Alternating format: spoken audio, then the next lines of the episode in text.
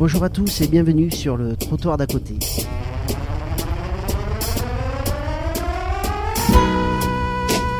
La mission d'animation territoriale du département de la Seine-Saint-Denis organise ce mercredi 26 mars 2016 une journée d'études intitulée Le numérique pour tous, point d'interrogation, à quelles conditions?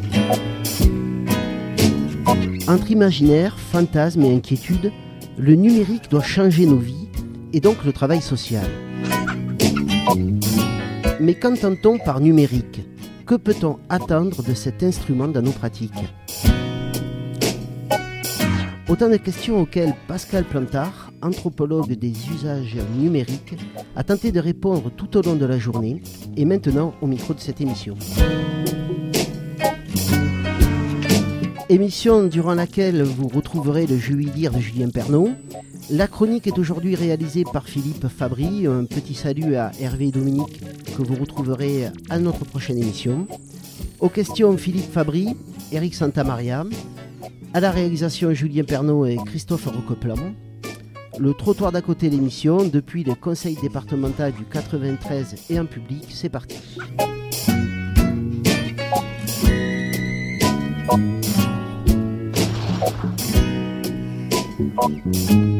Bonjour Pascal Pintard. Bonjour.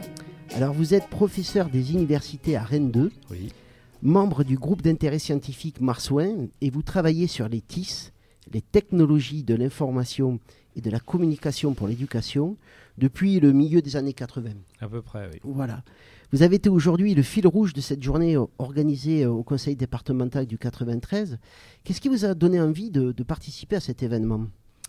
Euh, je travaille à la fois sur les questions euh, d'usage euh, dans l'éducation, euh, mais je considère que c'est très important de travailler sur les usages des technologies euh, du côté de l'intervention sociale. Et pour la petite histoire, je suis éducateur spécialisé de formation êtes un ancien éducateur Voilà. spécialisé. Et donc j'ai une oreille plus que plus qu'affûtée et toujours qui traîne toujours du côté travail social, intervention sociale, public en situation d'exclusion. Ils vous permettent d'avoir un autre regard sur, sur le numérique, ces travailleurs sociaux? Il paraît. Il paraît. ouais. C'est ce qu'on me raconte en particulier lorsque je fais des, des conférences dans d'autres milieux. euh, je pense aux enseignants, par exemple, ou aux politiques. Effectivement, avoir euh, l'oreille des travailleurs sociaux, euh, entendre les retours des travailleurs sociaux, c'est très important. Alors, on les entendus aujourd'hui on, on remercie en cela Ma- Mathilde de Sacuto. Bonjour.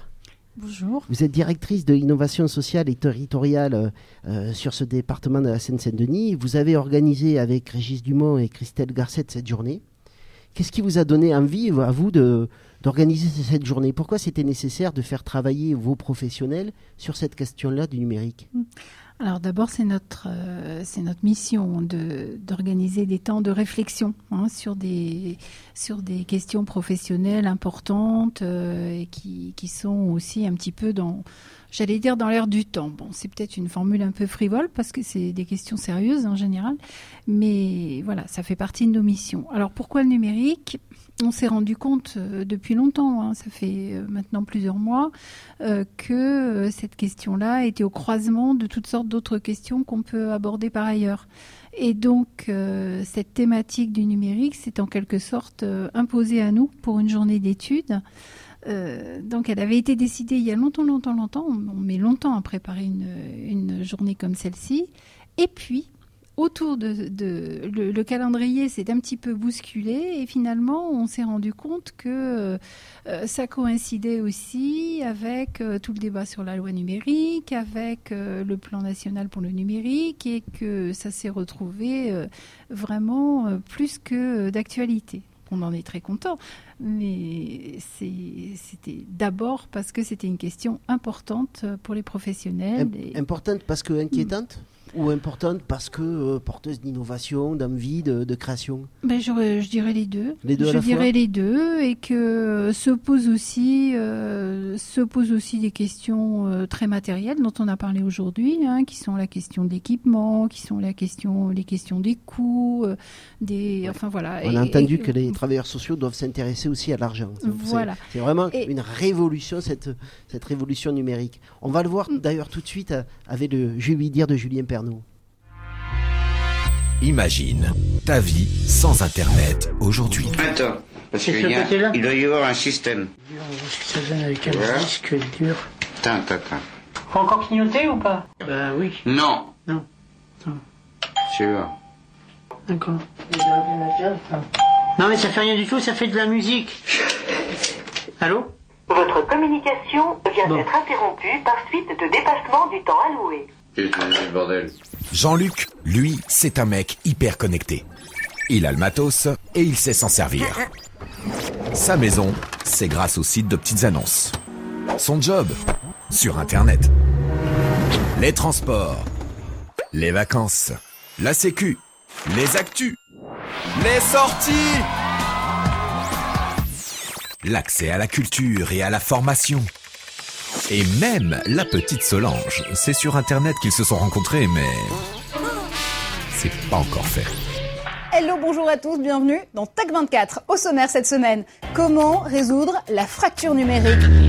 Alors la fracture numérique, ou le fossé numérique, c'est un écart qui se creuse entre les personnes qui euh, ont accès et maîtrisent les nouvelles technologies, donc l'informatique, Internet, euh, ce qu'on appelle les technologies de l'information et de la communication, et les personnes qui n'y ont pas ou peu accès ou qui la maîtrisent mal.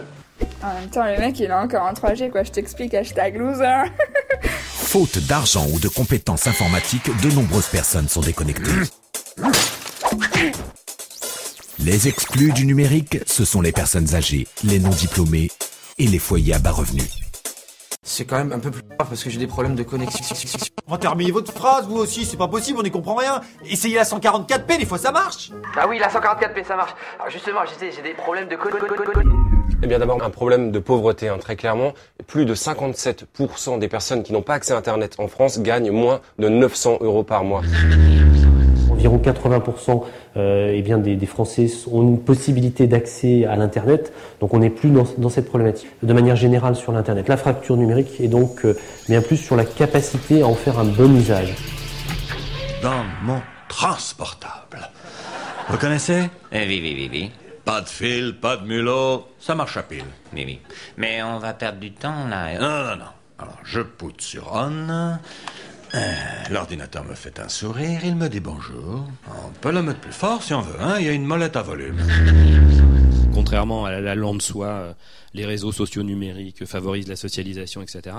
C'est vrai chez ceux qui sont déjà socialisés, clairement. Un des boulots euh, central de la médiation numérique, c'est assez clairement d'aller fouiller du côté de cette notion d'isolement social. Je n'ai pas compris ce que vous avez dit. Toi, Jean-Luc, Internet, ça te booste. Tu vas vite. Très vite. Mais pour d'autres, c'est carrément un frein. Alors, Jean-Luc, tu la vois, la fracture numérique. Open the pod bay doors, please, Hal.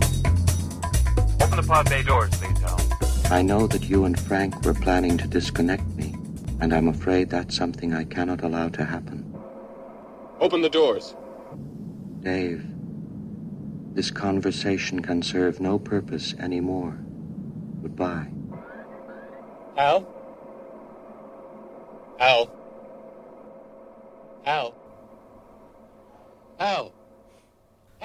Euh, Pascal Plantard, euh, revenons sur cette fameuse notion de fracture numérique. Donc, euh, il y aura ceux qui ont accès à la technologie, qui savent l'utiliser. On peut dire que en fait, l'empowerment, c'est pour eux. Et puis, ceux qui seraient exclus de l'innovation technologique et de ses bienfaits, comme une nouvelle forme d'exclusion sociale. Mais vous nous avez dit aujourd'hui que vous n'aimez pas vraiment ce concept de fracture numérique. Euh, Est-ce que vous pouvez nous expliquer un peu pourquoi? Bah oui, puis merci pour ce montage euh, dans lequel j'ai reconnu euh, plusieurs choses, dont ma voix Euh, et euh, la référence à Hal à la fin, le fameux robot tueur de euh, 2001 l'Odyssée de l'espace, comme quoi on me la fait pas. hein. Euh, oui, alors pourquoi j'aime pas la notion? Parce qu'elle arrive très très tôt dans l'histoire de l'Internet. Euh, L'avantage quand on fait de l'anthropologie ou de l'histoire des technologies, c'est qu'on a finalement souvent accès directement aux sources, ce qui est un peu plus compliqué quand on fait de la médiévale. Et, euh, euh, la notion de, fracture numérique, digital divide en, en- en anglais, a été euh, mis dans la presse, on va dire, courant 1995. Alors pour la petite histoire, je vous rappelle que le web qui nous entoure et qui forme notre écosystème numérique principal, euh, l'Internet, a été libéralisé par Tim Berners-Lee et Jacques Caillot du CERN en 92. Et Bill Clinton, euh, dans un fameux discours, nous parle euh, dès 96 de ne pas laisser de l'autre côté de la fracture numérique euh, les enfants, évidemment, les enfants plutôt blacks, plutôt afro-américains de quartiers, de villes comme Chicago et Atlanta, alors que à l'époque, on était sur des taux d'équipement et de connexion qui, même aux États-Unis, même dans les endroits les plus, euh, les plus euh, équipés, étaient en dessous de 10%.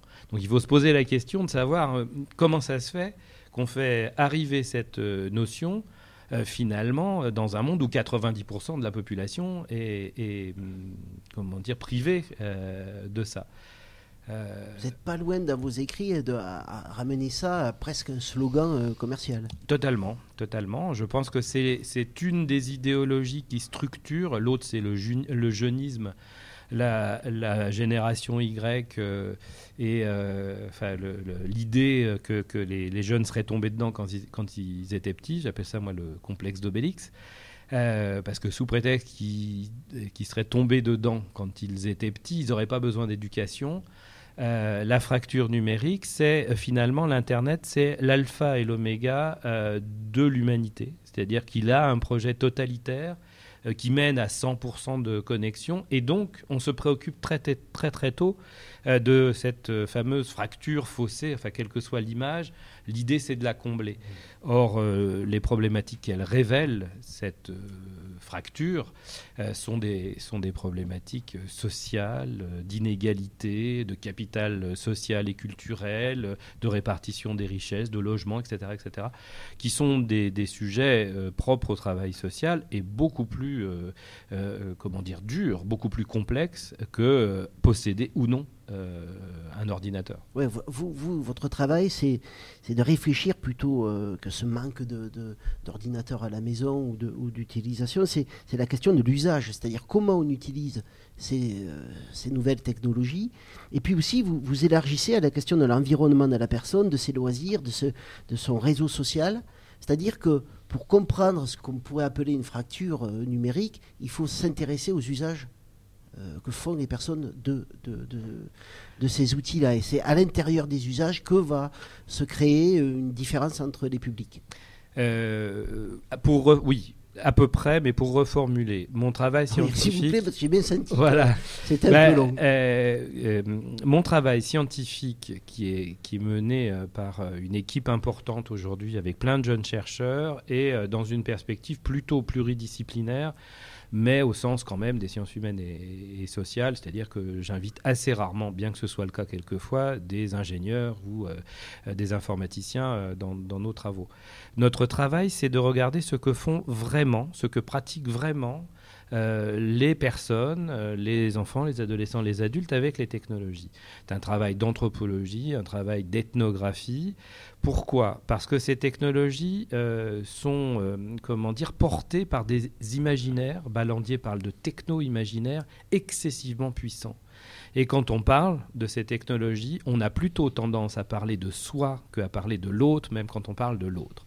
Donc quand je regarde finalement ces pratiques technologique. Ça fait longtemps, vous l'avez dit. On est nombreux à le faire, donc on commence à avoir euh, des données qui commencent à être un petit peu, un petit peu sérieuses. Nous, ce qu'on est en train de vous dire, c'est que globalement, euh, ces technologies sont en train de devenir de nouvelles normes sociales et que les usages des technologies sont des normes d'usage social, c'est-à-dire qu'en gros, elles s'articulent aux normes sociales telles qu'on les vivait avant, avec euh, de nouvelles pratiques qui recouvrent des processus anciens. Ça veut dire quoi? Ça veut dire ça fait 15 ans que la sociologie des usages nous démontre qu'il y a une continuité entre les pratiques sociales et les pratiques numériques, que finalement les inégalités sont plutôt euh, multifactorielles, mais quand même, on voit que ça touche les plus démunis, on voit que ça touche les plus fragiles, on voit que ça touche les plus, les plus isolés, qu'il n'y a pas d'opposition finalement entre le réel et le virtuel. Les mondes numériques sont arrimés à nos mondes réels, entre guillemets. Et, euh, euh, si on regarde ça comme ça, ça nous permet de réinterpréter euh, le monde peut-être avec des lunettes un peu plus adaptées euh, au fait que finalement euh, les pratiques sont très très très différenciées et qu'on ne peut pas dire les pauvres versus les riches, les jeunes versus les vieux. Alors, on parle de quoi quand on parle de fracture numérique De vous parler de quoi alors? Alors moi, j'ai plutôt tendance, si on est dans la, dans la version, euh, dans la version euh, sur la, sur la- la version état de la société, euh, à de, de parler des inégalités, euh, des inégalités d'usage, des, inégalités de pratiques euh, numériques et euh, des nouvelles exclusions. Alors on a abordé toute la journée euh, les questions euh, d'e-administration, euh, de dématérialisation, etc. Donc euh, voilà, c'est- ce sont des vrais sujets. Et, euh, et euh, dans la partie, on va dire, nouvelle pratique, hein, euh, on a juste évoqué le terme de- d'empowerment, de, pouvoir de, pouvoir d'agir. On essaye aussi d'étudier comment des acteurs divers et variés se saisissent de ces opportunités technologiques pour faire autre chose de leur vie. Et, et ça, c'est aussi très très intéressant parce que c'est pas je comble le fossé ou la fracture du dessus pour prendre l'exemple qui m'énerve le plus en ce moment, en donnant des tablettes au cinquième euh, dans les collèges, je demande à des collectifs pédagogiques, par exemple, installés sur des territoires, à des enseignants, à des éducateurs, etc., connaissant leur territoire, mais ils auraient besoin de quoi, ces gamins? Et on arrive finalement à des logiques euh, de- de- d'émancipation, des logiques d'éducation, des logiques d'intervention sociale qui sont quand même beaucoup plus puissantes. Donc on- le, le- le numérique s'inscrit dans les, dans les exclusions classiques de notre société. Oui, elle en génère d'autres aussi. Elle en génère d'autres de quel ordre alors? Alors, euh, la, la prégnance, euh, la prégnance de, de- de la culture de l'écrit, euh, la prégnance du, euh, du marketing euh, technologique fait que certains types de populations sont plus sensibles, en fait, d'un côté euh, à l'aspect stigmatisant de ces technologies. Euh, je, peux, vous donner une, illustration. Euh, on, voit, on voit par exemple aujourd'hui les élèves des, classes de SECPA, dans nos, dans tout derniers travaux. Là. Les élèves des classes de SECPA sont plus équipés en smartphone que les élèves des quatrièmes ordinaires. Et, certains nous disent il n'y a pas l'Internet sur mon smartphone. Évidemment qu'il y a l'Internet sur le smartphone, sauf que le gamin a un smartphone comme un bijou, comme euh, euh, l'objet que je dois avoir en quatrième si je veux être reconnu par les autres, mais qu'il n'a pas l'environnement familial, social, culturel pour imaginer qu'il va pouvoir en faire autre chose que de l'utiliser euh, de manière relativement, Ouais. relativement pauvre. C'est là où vous nous dites aussi que le, le collégien du centre-ville de Rennes, du collège UP de Rennes, va Mhm. lui s'en servir pour créer du réseau et Bien préparer sûr. un avenir Bien aussi Tout à fait, tout à fait. Pour le moment, euh, euh, si euh, on va dire la puissance publique n'intervient pas, si des questions politiques ne sont pas tranchées, aujourd'hui le, le, le numérique a plutôt tendance, en termes de socialisation, en termes d'apprentissage, à habiller ceux qui sont déjà entre guillemets les plus riches sur le plan de la socialisation, des apprentissages, des sorties culturelles, etc. Il n'y a pas de génération Y homogène? Non. Euh, oui, moi je, je trouve que dans ce que vous dites, euh, pour aller au-delà de la frontière euh, entre ceux qui seraient connectés et ceux qui ne le seraient pas, on voit qu'il y a tout ce marais de ceux qui ont un usage pauvre. Mmh, absolument. et, et- et ça, vous décrivez, et finalement, eux apparaissent peu dans, dans cette division autour de la notion de fracture. Mhm.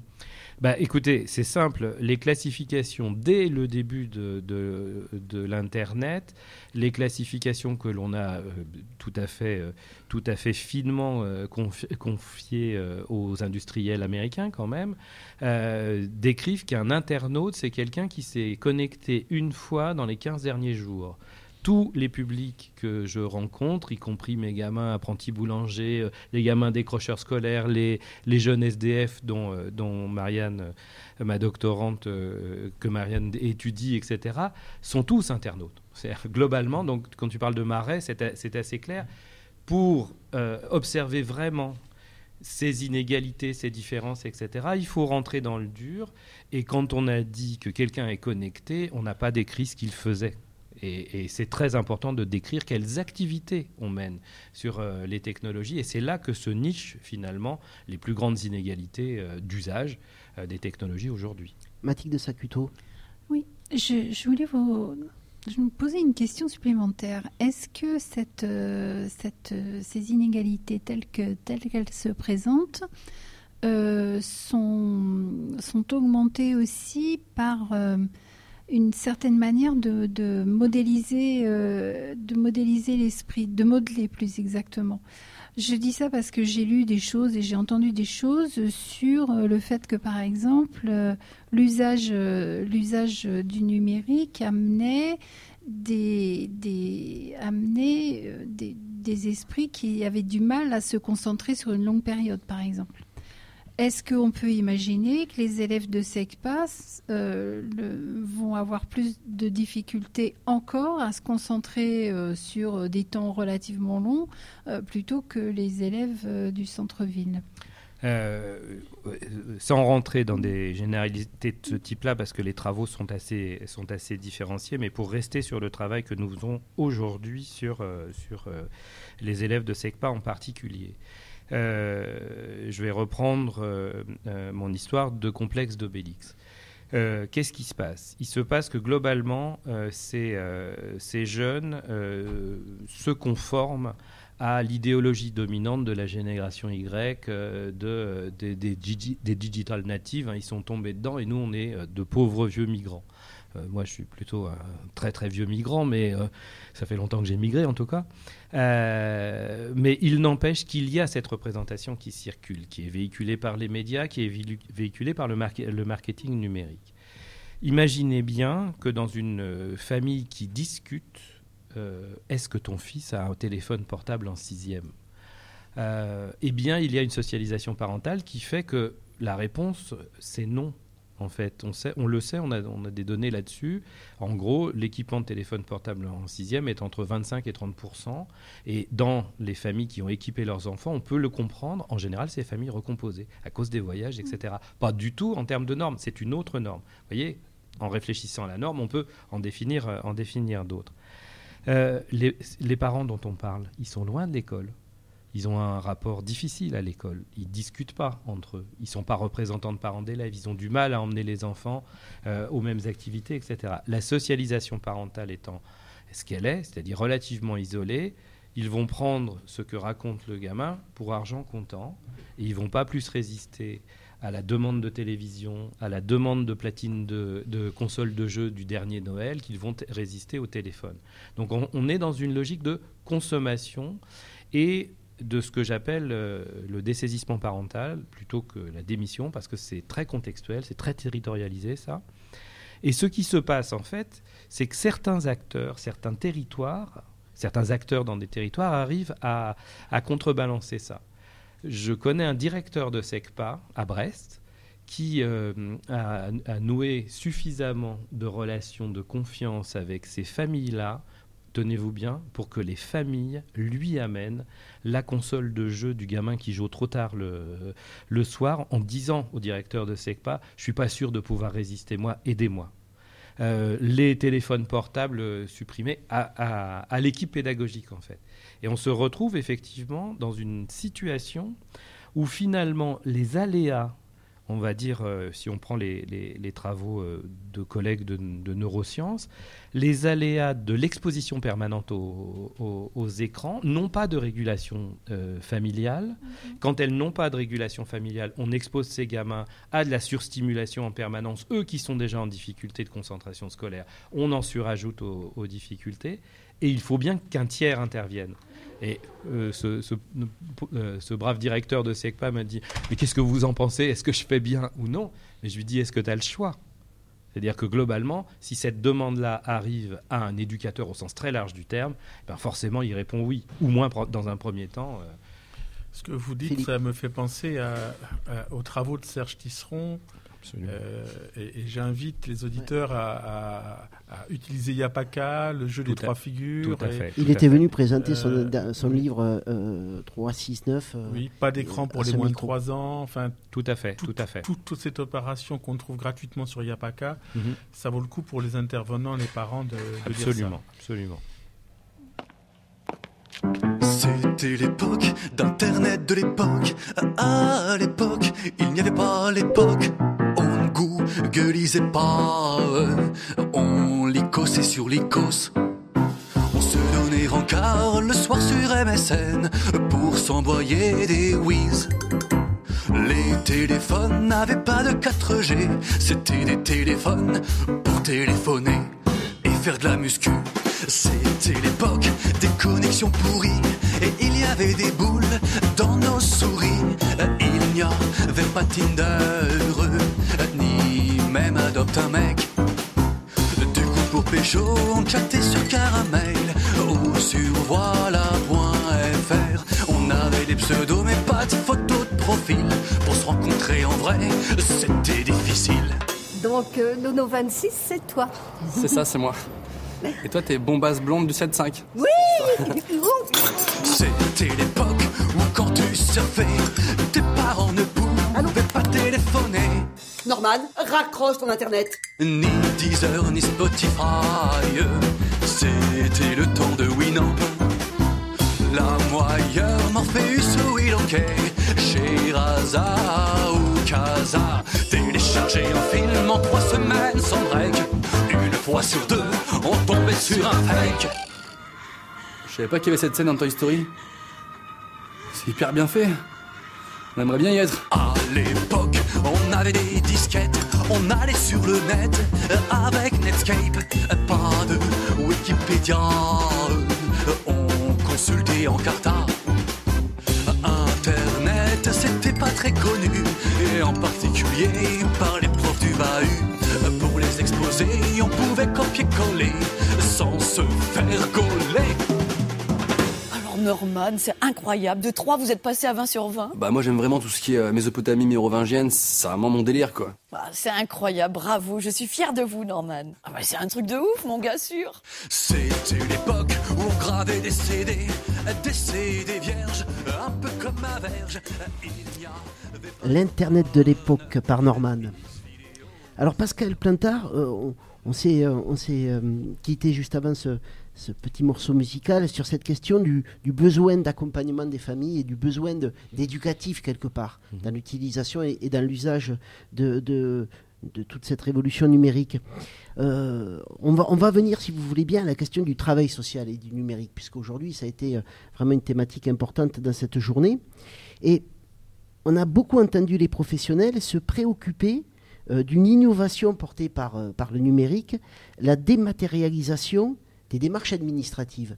Je vous propose d'écouter la chronique de, de Philippe Fabry qui va revenir sur ce qui s'est dit pendant cette journée sur ce thème.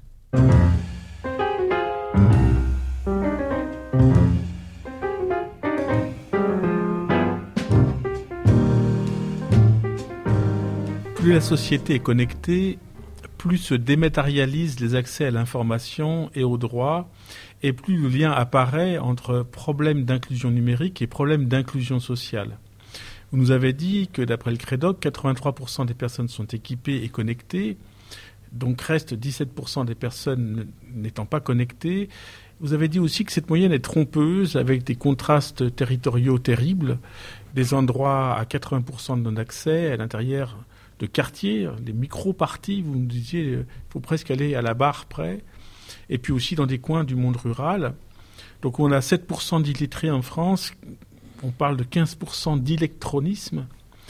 Euh, donc, euh, vous nous expliquiez ce matin que la vraie fracture, elle est là, c'est la fracture de l'usage. Et alors que les politiques ont une vision positiviste du numérique, ne pointant que l'apport des outils, le progrès, le développement, les travailleurs sociaux de première ligne aujourd'hui nous ont paru beaucoup moins positifs. Euh, ils nous disent que le numérique permet de réduire l'accueil au détriment de la qualité de l'accompagnement et que pour les personnes socialement fragiles, c'est un parcours du combattant. On a eu plusieurs exemples.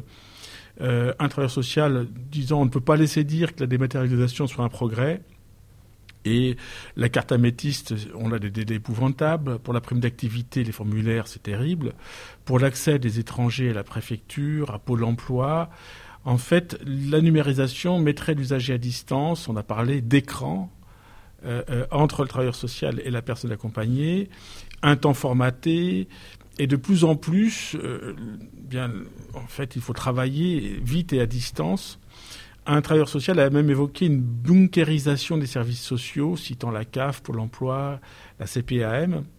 Alors, s'agit-il d'une dématérialisation des intervenants sociaux?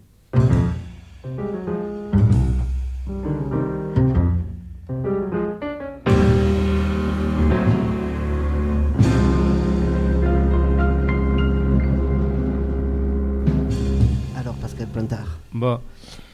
La, question est complexe et, euh, il faut euh, vraiment essayer de, de regarder ça euh, avec distance.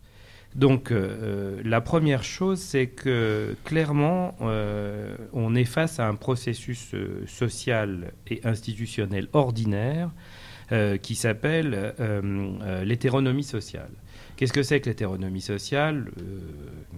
Démarré par Castoriadis et repris par un certain nombre de, sociologues, c'est finalement l'histoire propre des institutions qui ont été créées. Alors, l'école de Jules Ferry euh, à la fin du 19e, euh, toutes les, tous les dispositifs de solidarité sociale euh, à la sortie de la Seconde Guerre mondiale, avec un type de contrat social et un type d'objectif tout à fait spécifique qui vieillit sous deux coups.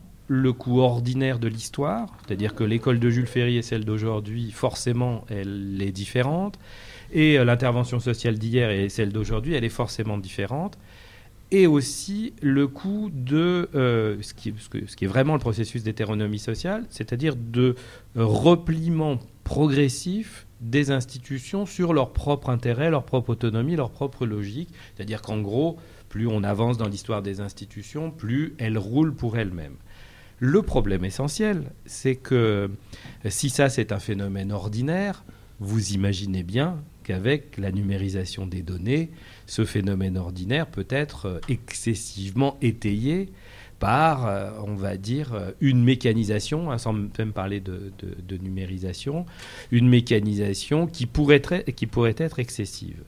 Mais pour ça, euh, enfin, il y a un certain nombre d'indicateurs qui me font dire aujourd'hui, euh, on a pris l'exemple de la CAF, on a pris euh, d'autres exemples. Je pense que Pôle Emploi est probablement un exemple de, de- dérive un peu, enfin probablement excessif. Mais sur d'autres institutions, j'ai aussi entendu dire aujourd'hui redéfinition le rôle du service public là-dedans. Euh, retravaillons à euh, nos modes de prise en charge, etc., etc. Et je crois que ce qui pose un vrai problème, c'est que finalement, euh, non pas le discours des institutions porté, on va dire, par, par les acteurs du service public, les intervenants sociaux, un certain nombre de cadres, etc. Euh, c'est pas lui qui pose problème, c'est le flou du discours politique là-dessus. Et effectivement, l'exemple tout à fait intéressant de la CIMAD euh, sur l'accès aux droits dans les, dans les préfectures décrit quand même un Vous pouvez expliquer juste cet exemple-là Alors, pour nos auditeurs? euh, c'est euh, euh, euh, la CIMAD qui, devant la difficulté de plus en plus importante qu'il rencontrait dans l'accompagnement des, des migrants, a, a mis en place un automate en fait pour vérifier si, si technologiquement ils avaient les réponses que renvoyait l'administration. L'automate a décrit assez clairement que non, on se retrouvait avec des temps de délai, des temps d'attente, des difficultés de plus en plus importantes avec des migrants qui commençaient à, c'est le collègue là, qui a dit ça, des migrants qui commençaient à regretter les heures d'attente, etc., etc. Ou certains migrants qui n'étaient plus pris en compte. Et, et donc on arrive à des, à des taux dits de non-droit ou de non-recours qui, lorsqu'elles dépassent les 10%, peuvent être considérés comme un symptôme de l'hétéronomie ordinaire, je serais tenté de dire. Et donc, il faut lutter contre. Mais voilà, c'est euh, euh, toute la sociologie de nos institutions démontre que ça. Si on atteint les 50%, il y a un vrai problème politique. Et si on atteint les 50%, bah, ce que développent comme discours nos collègues euh, du travail social, c'est clairement le discours des intentions cachées, de est-ce qu'on veut vraiment aider les gens, etc., etc.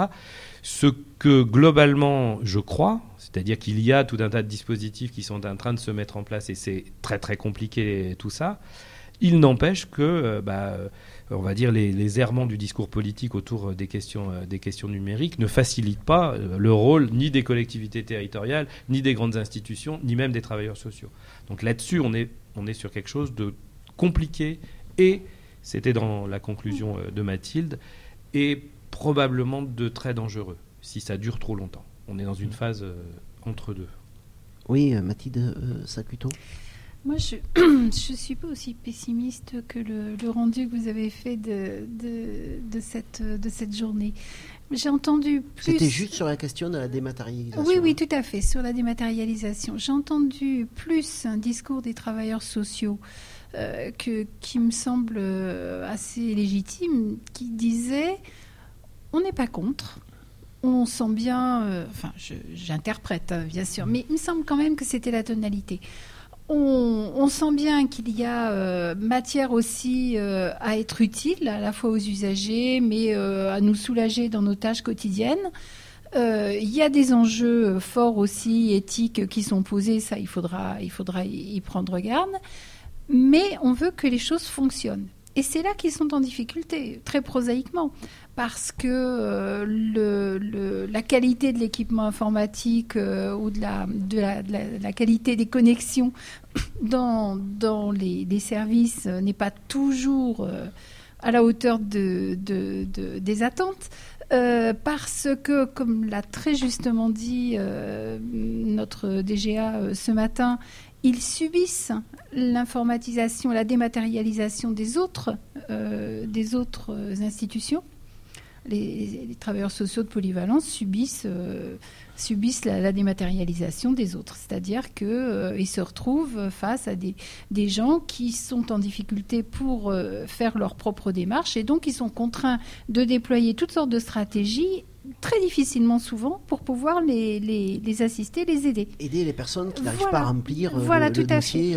Fait. Et moi, j'ai une petite hypothèse qui est née dans cette journée, c'est qu'il y a des choses peut-être assez simples à faire pour euh, interroger les, les, systèmes qui sont mis en place, euh, d'avoir euh, toujours une possibilité, par exemple, euh, de, s'adresser par mail et de pouvoir avoir une réponse par mail quand on rencontre une difficulté pour remplir un dossier, ça serait ça serait élémentaire. Les impôts le font, mais je pense que c'est à peu près les seuls. Mais Des manière, choses comme ça. D'une manière très très naïve. Hein. Vous, vous m'excuserez pour cette question naïve, mais quelqu'un, on pourrait vous répondre, mais vous avez qu'à euh, remettre des rendez-vous, arrêter la dématérialisation et faire que les gens rencontrent des travailleurs sociaux. Ils auront plus de problème à remplir leur, leur dossier.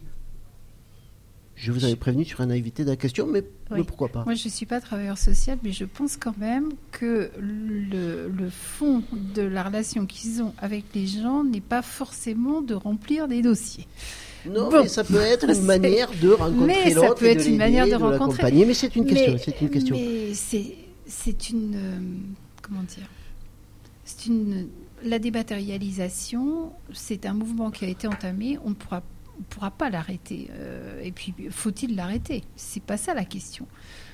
Il faut que ce soit une dématérialisation, me semble-t-il, qui soit pensée avec les utilisateurs, avec les usagers, mais aussi avec les travailleurs sociaux et les autres accompagnants, euh, pour qu'elle ne crée pas des situations de blocage complet. 80% des dossiers, euh, quand il n'y a pas de problème, ça roule.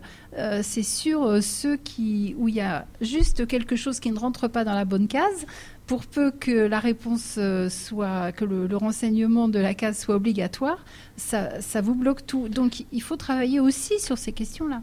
J'ai deux, deux, petites remarques. Euh, une première remarque, c'est, je pense que quand une, une institution dysfonctionne à 50%, c'est que les salariés de l'institution sont très maltraités, pas que les publics. Et, et que on peut même mesurer le dysfonctionnement des institutions à, à, la fatigue, aux arrêts maladie, ou turnover des professionnels, et que ça devrait être un indicateur vraiment majeur. Mais la deuxième remarque, c'est euh, moi j'ai entendu qu'il y avait quand même deux types en fait de travail pour les assistants sociaux, les éducateurs. Il y a un travail d'accompagnement de l'accès au droit. Alors comme on a une lourde administration, c'est un lourd travail. Mais à côté de ça, euh, alors qui pourrait être simplifié par le numérique, on est d'accord. Mais à côté de ça, il y a aussi, vous dites, euh, le problème numéro un, c'est le problème d'isolement. C'est des gens qui sont enfermés dans des échecs familiaux, sociaux, euh, avec leur environnement. Et là, j'ai trouvé intéressant le projet que vous avez présenté euh, d'Emmaüs Connect, où on, on voit bien l'intérêt de ne pas être tout le temps en face à face avec les gens autour d'un dossier, mais d'être côte à côte à faire des activités. Et le numérique est une occasion, finalement, de faire des activités intéressantes. Si je peux réagir 30 secondes là-dessus, euh, ce qui me paraît vraiment important, euh, et euh, j'ai quelqu'un dans mon équipe qui s'appelle Michael Lemintec, qui avait écrit un des chapitres du, du bouquin, qui a fait une thèse sur les demandeurs d'emploi et les espaces publics numériques, sur l'échelle de la Bretagne sur 5 ans. Donc vous voyez, on est quand même sur, euh, sur des tendances lourdes. Qu'est-ce qu'il avait constaté? Cette migration dont on parlait tout à l'heure, de la numérisation dans un endroit vers tout un tas d'autres endroits. Il a constaté que les publics demandeurs d'emploi les plus fragiles, les plus éloignés de l'emploi, etc., désertaient euh, massivement Pôle emploi. On était au début hein, de la dématérialisation. On n'en est pas au niveau où ils en sont aujourd'hui. Et c'est probablement très, très grave. Euh, et envahissait en fait les espaces publics numériques, les associations, etc. Pourquoi? Parce qu'il y avait cette rupture de l'isolement là, et que c'était pas uniquement parce qu'ils n'arrivaient pas à saisir les choses, ils avaient besoin d'être accompagnés, y compris, on va dire, affectivement, socialement, etc. Et je crois qu'il ne faut pas qu'on se gourde de sujet. Le sujet, il est là. C'est-à-dire que si on commence à se dire, on numérise d'un côté, peu importe ce qui se passe dans mon environnement, euh, les autres géreront, que ce soit les associatifs, le travail social, le département, etc. On, va dans le mur. Euh, c'est ce, qui ce qui nous conduit actuellement, nous, à dire que les questions numériques sont essentiellement des questions de territoire, au sens territoire habité, au sens territoire de réseau, au sens recomposition d'un ensemble, euh, pas géographique parce qu'il s'agit plutôt de bassin de vie, euh, mais d'un ensemble où finalement les acteurs se remettent euh, autour de la table et, discutent de, ce qu'on doit faire avec ces questions de dématérialisation de numérique. Sinon, on balkanise au pire sens du terme. Euh, euh, on, est en train de- on dresse les uns contre les autres, les institutions contre les autres, et au milieu, vous avez des, des usagers euh, en détresse. D'où le rôle du politique, à mon sens, Absolument. hein, qui, qui doit être un coordinateur avant tout. Mais je vous laisse rebondir. Oui, tout à fait. Et puis, le, un thème qui est revenu de la part de plusieurs intervenants euh, toute la journée, ça a été celui justement de la, la réassurance. Euh, comment, et ça rejoint la question de la de solitude Pintard, et ouais. de l'isolement, exactement. Comment est-ce que, euh, à travers de multiples interventions et moyens, hein, il peut y avoir euh, toutes sortes de choses, notamment les espaces numériques, ça c'est certain, mais pas seulement à mon sens, euh, comment est-ce qu'on on, on retravaille cette question de, de, de la réassurance et, et en tout cas comment est-ce qu'on ne la perd jamais de vue? Et là, on est vraiment sur les fondements du travail social quand même. Mais est-ce que justement ces fondements vont changer avec euh, cette révolution numérique? Est-ce qu'on va changer certains paradigmes qui étaient euh, à la base du travail social? C'est c'est pas du tout une question numérique, c'est une question politique. C'est-à-dire que globalement, est-ce que le fonctionnement du corps a changé sous prétexte qu'on a l'imagerie médicale? Non, c'est notre interprétation du fonctionnement du corps, avec les travaux, euh, il n'y a pas que l'imagerie médicale, avec les travaux sur, euh, sur euh, les avancées médicales de ces dernières années très technologisées, c'est notre perception qui a changé. C'est exactement la même chose pour le travail social, c'est une question politique. Est-ce que euh, globalement, nous avons un modèle de, euh, de société qui euh, reventile un certain nombre de solidarités, vient, euh, vient en soutien des plus démunis, fait attention à ce que les territoires ne soient pas fragmentés en opposition, etc. C'est pas du tout, du tout une question numérique. C'est vraiment une question de politique publique et donc une question politique au sens noble du terme. Maintenant, faut que ce soit bien clair, les travailleurs sociaux ne sont pas plus, entre guillemets, à la ramasse euh, sur les questions numériques que d'autres professions. Pour la petite histoire, la CNIL a été créée euh, suite au mouvement gamin et audace de la fin des années 70. Merci le travail social et les lanceurs d'alerte. Euh, on parlait tout à l'heure des entreprises d'insertion qui recyclent des machines, etc.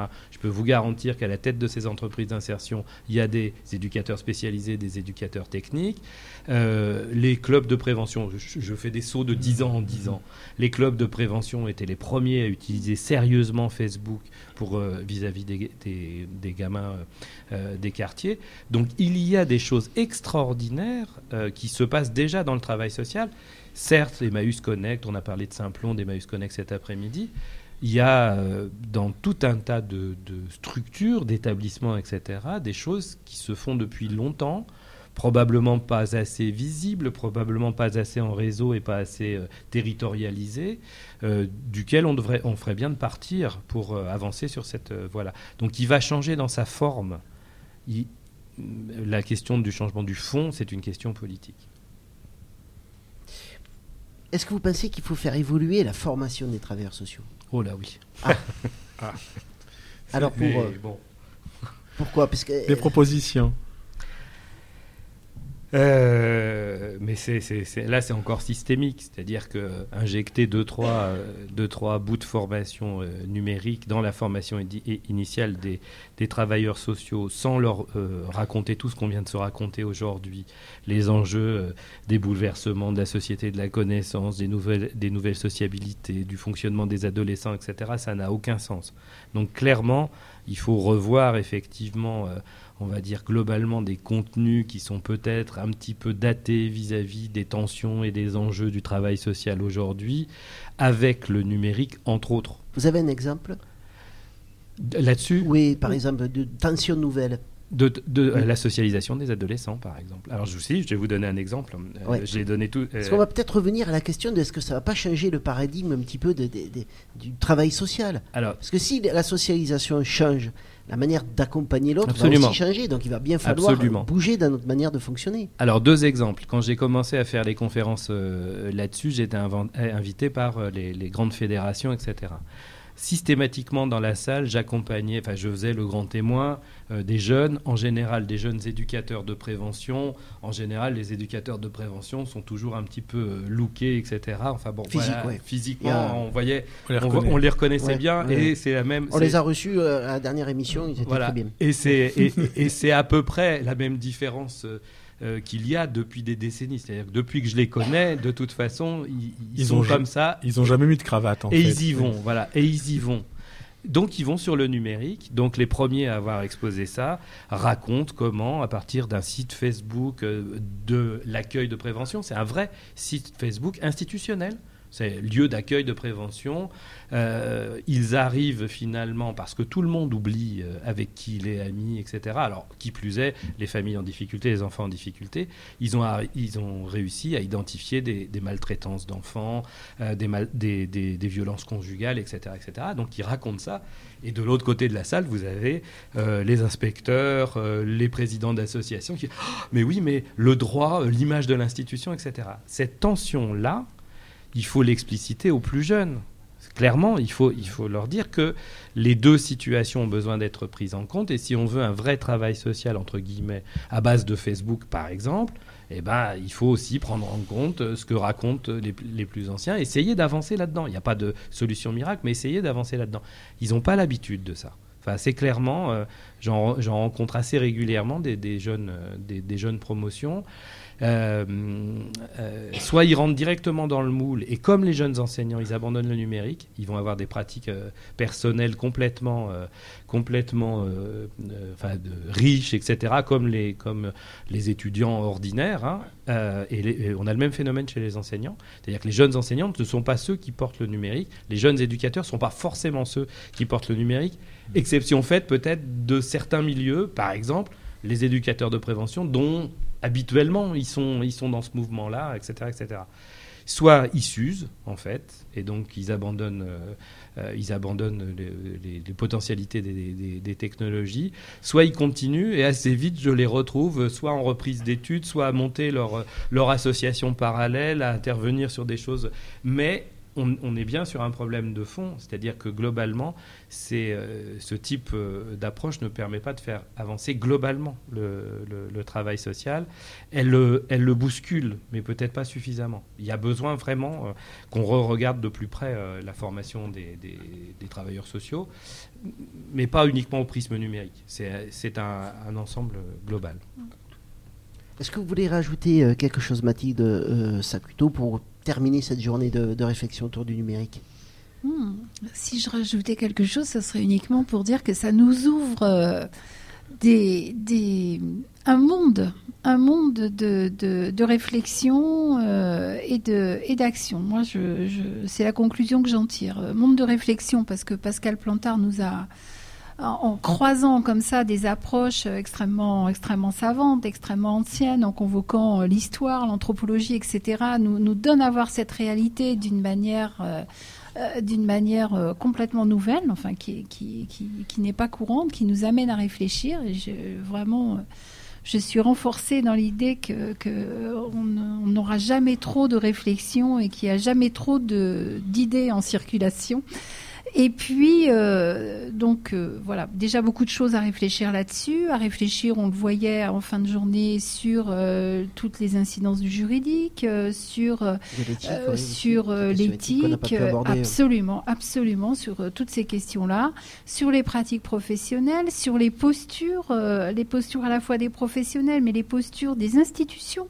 Euh, si on est vraiment dans l'em- l'empowerment euh, des populations, mais euh, qu'on ne les convoque pas un petit peu pour la posture justement, mais, vraiment pour partager, ben, c'est une véritable révolution. Ça veut dire que institutionnellement, on renonce à des parts de pouvoir pour les mettre en partage. Enfin, ça va très très loin. Donc c'est absolument passionnant, bien évidemment, mais ça, ça, ça nous fait percevoir un petit peu qu'il va falloir encore un petit peu de temps, quoi. Il va falloir un peu de temps. On va le prendre ce temps hein, et on vous Belle recevra. conclusion. On vous recevra dès que vous le voudrez. Merci beaucoup, euh, Pascal Pintard. Merci à vous. Merci Mathilde Socuto de nous avoir reçus. Je, je précise à nos auditeurs que vous aurez toutes les conférences de cette journée en ligne sur la page Les mots d'à côté du trottoir d'à côté. Vous retrouverez tout ça euh, sur notre site évidemment trottoirdacote.fr. Pascal Plantard, on peut retrouver euh, euh, vos travaux, plein de réflexions sur votre site internet. Absolument. Vous pouvez nous redonner l'adresse peut-être? Ah bah pascalplantard.fr, c'est- pas compliqué du tout. Ben voilà, c'est comme quoi le numérique peut être simple. Absolument. Merci beaucoup. Merci beaucoup à tous. C'était le trottoir d'à côté, euh, l'émission, et ça fait du bien de se parler.